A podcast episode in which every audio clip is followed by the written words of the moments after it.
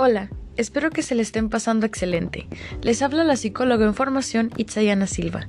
Bienvenidos a esta pequeña serie de capítulos que te ayudarán a comprender nada más y nada menos que la forma en la que se desarrolla el aprendizaje en los niños, un tema que fue dado a conocer por el psicólogo Jean Piaget, del cual ya seguramente hemos escuchado aunque sea el nombre. Este tema estará dividido en cuatro capítulos y en cada uno de ellos intentaré explicar de la forma más práctica de qué tratan esas tan famosas etapas. Comenzando con el tema, les quiero hacer una pregunta. ¿Ustedes imaginan a un padre experimentando con sus propios hijos? Aseguro que esto suena un poco descabellado, pero en este caso, Jean Piaget no utilizó ningún tipo de microscopio, sustancia química, ni mucho menos una bata blanca con lentes, sino que, observando el comportamiento de sus hijos cuando tenían distintas edades, comprobó que existen muchas diferencias en la forma de aprendizaje de cada uno y gracias a eso pudo hacer cuatro separaciones a los que también se le llaman estadios o etapas, ya que él pensaba que mientras los niños van pasando de una edad a otra, experimentan cambios importantes y también tenían momentos estables, además de que en cada etapa se da un tipo de pensamiento diferente. La primera etapa, conocida como sensoriomotora, es del nacimiento hasta los dos años. En esta etapa, los bebés comprenden lo que pasa en el mundo exterior a través de sus sentidos y movimientos, además de que creen que un objeto ya no existe solo porque dejan de verlo. A esto también se le conoce como falta de permanencia de objetos.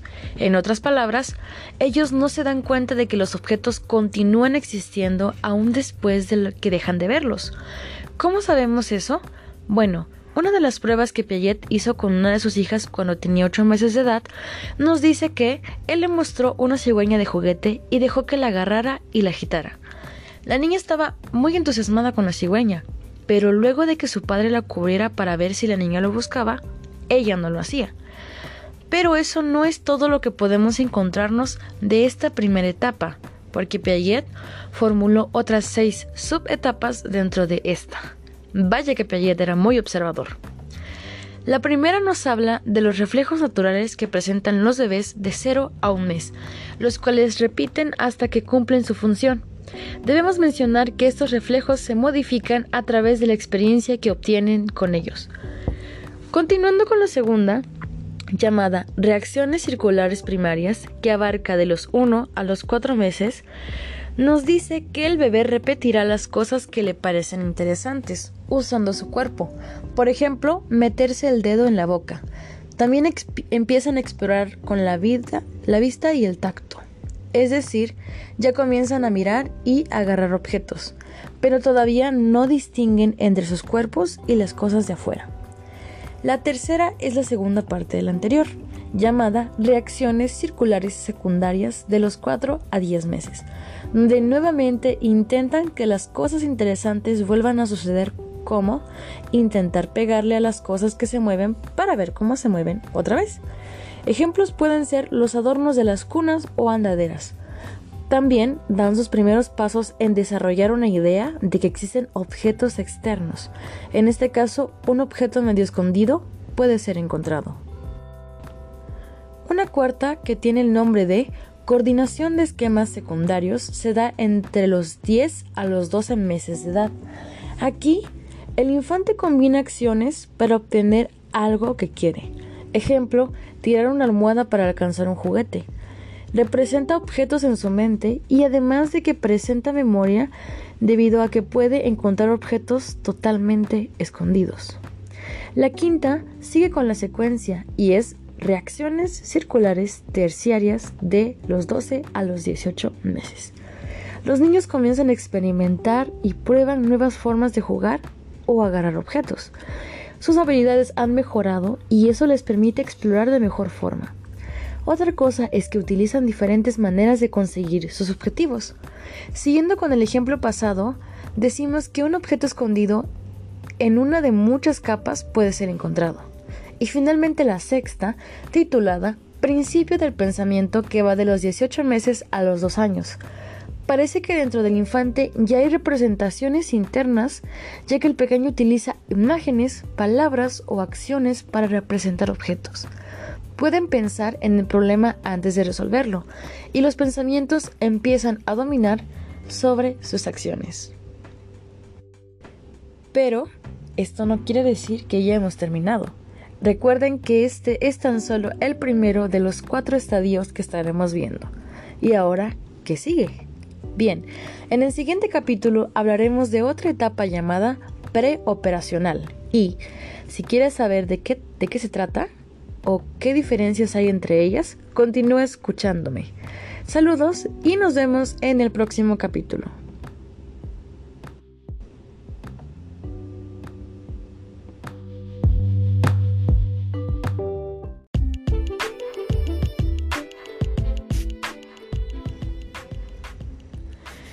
Bienvenidos a otro capítulo de este pequeño programa hecho con el fin de que puedas comprender más fácilmente de qué tratan las etapas del desarrollo del aprendizaje, más popularmente conocido como cognitivo o cognoscitivo, postuladas por Jean Piaget.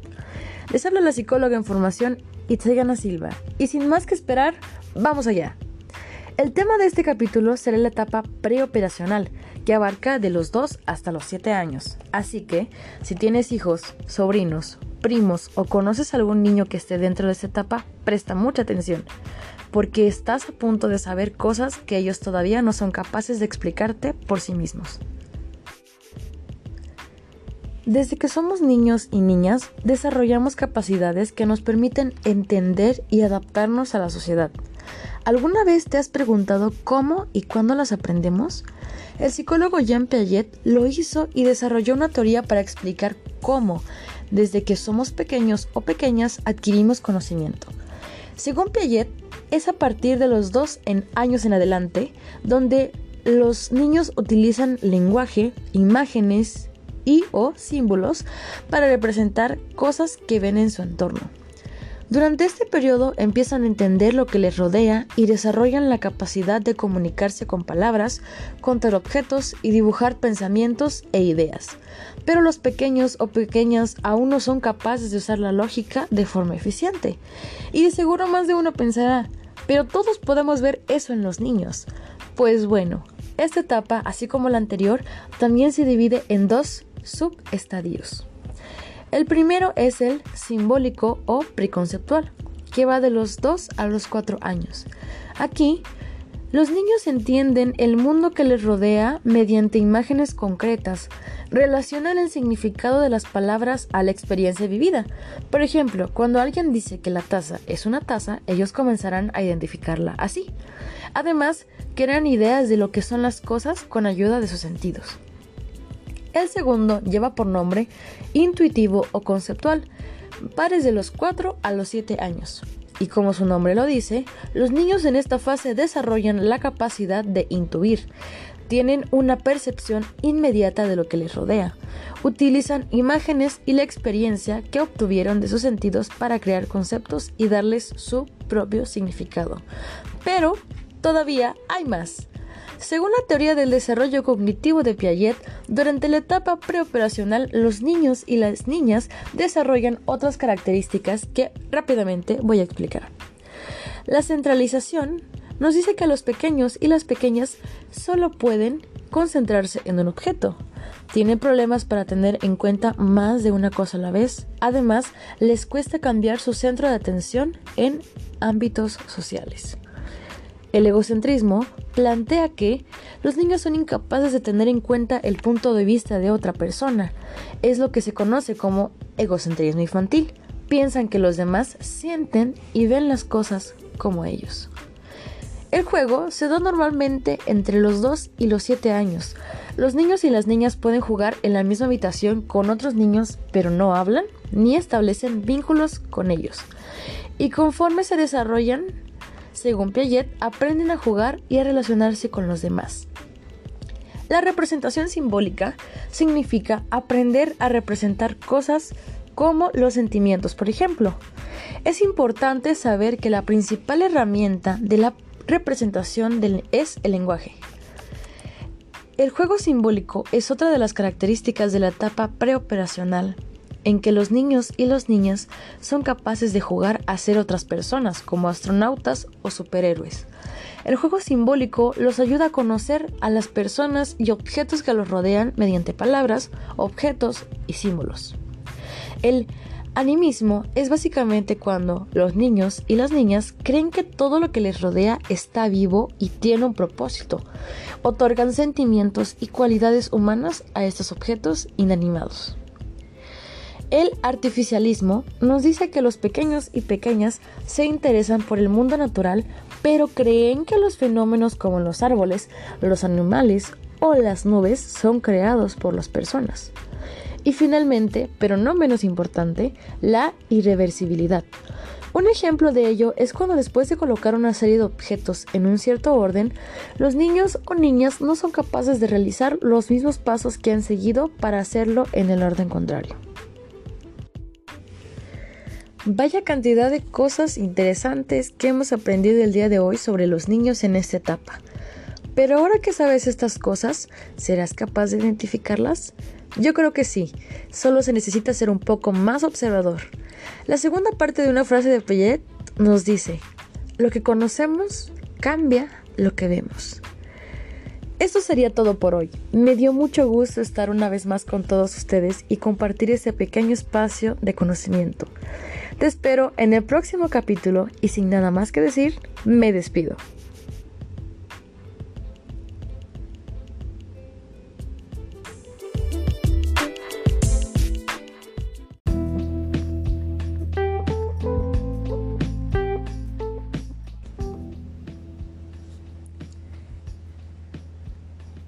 Hola y bienvenidos nuevamente a un capítulo más de las etapas del desarrollo cognitivo de Piaget.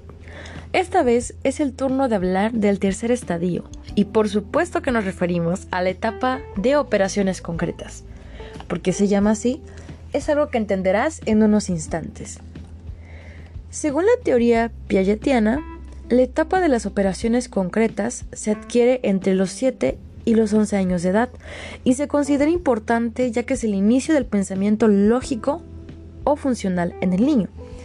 Llegando a este punto, el niño ha madurado lo suficiente como para empezar a seguir reglas, es decir, esta etapa se caracteriza por el desarrollo de un pensamiento lógico.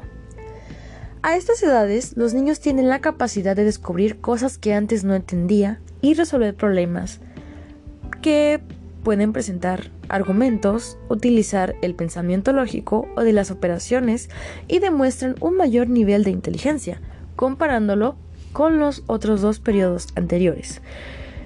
También tienen una visión menos fantasiosa de los objetos reales, pero a pesar de este gran avance, los niños solo pueden aplicar su lógica a objetos físicos, no a ideas con mayor dificultad, por eso se llama de operaciones concretas y no formales.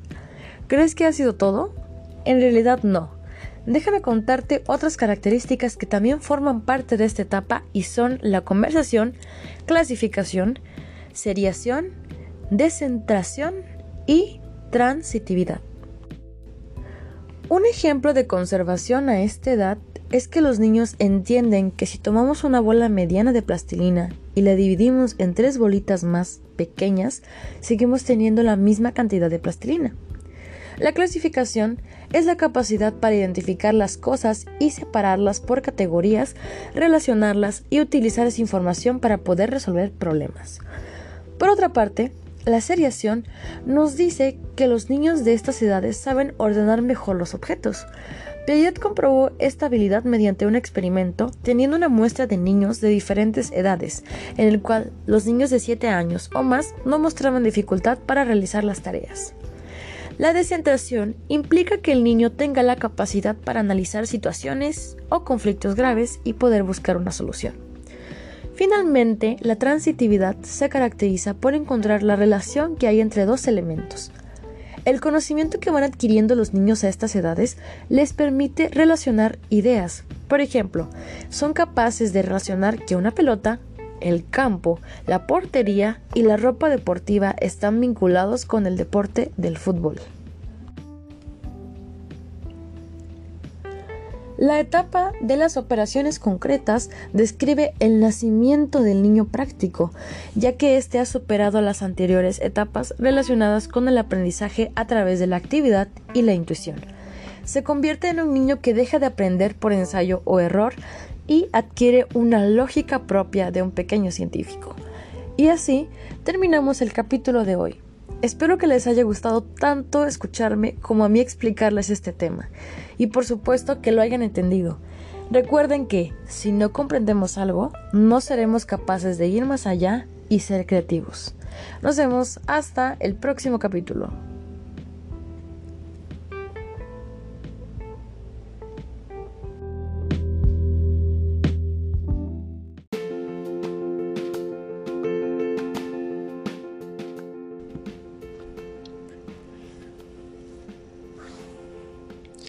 Me da un placer enorme darles la bienvenida a este cuarto y último capítulo de esta pequeña serie. Espero que después de haber escuchado los capítulos anteriores realmente hayas podido comprender qué es lo que nos planteaba Piaget con su teoría y por supuesto te hayas dado la oportunidad de observar esos procesos en la vida real. Hoy finalmente hemos llegado a la etapa de operaciones formales y para no hacer esto más largo, comencemos.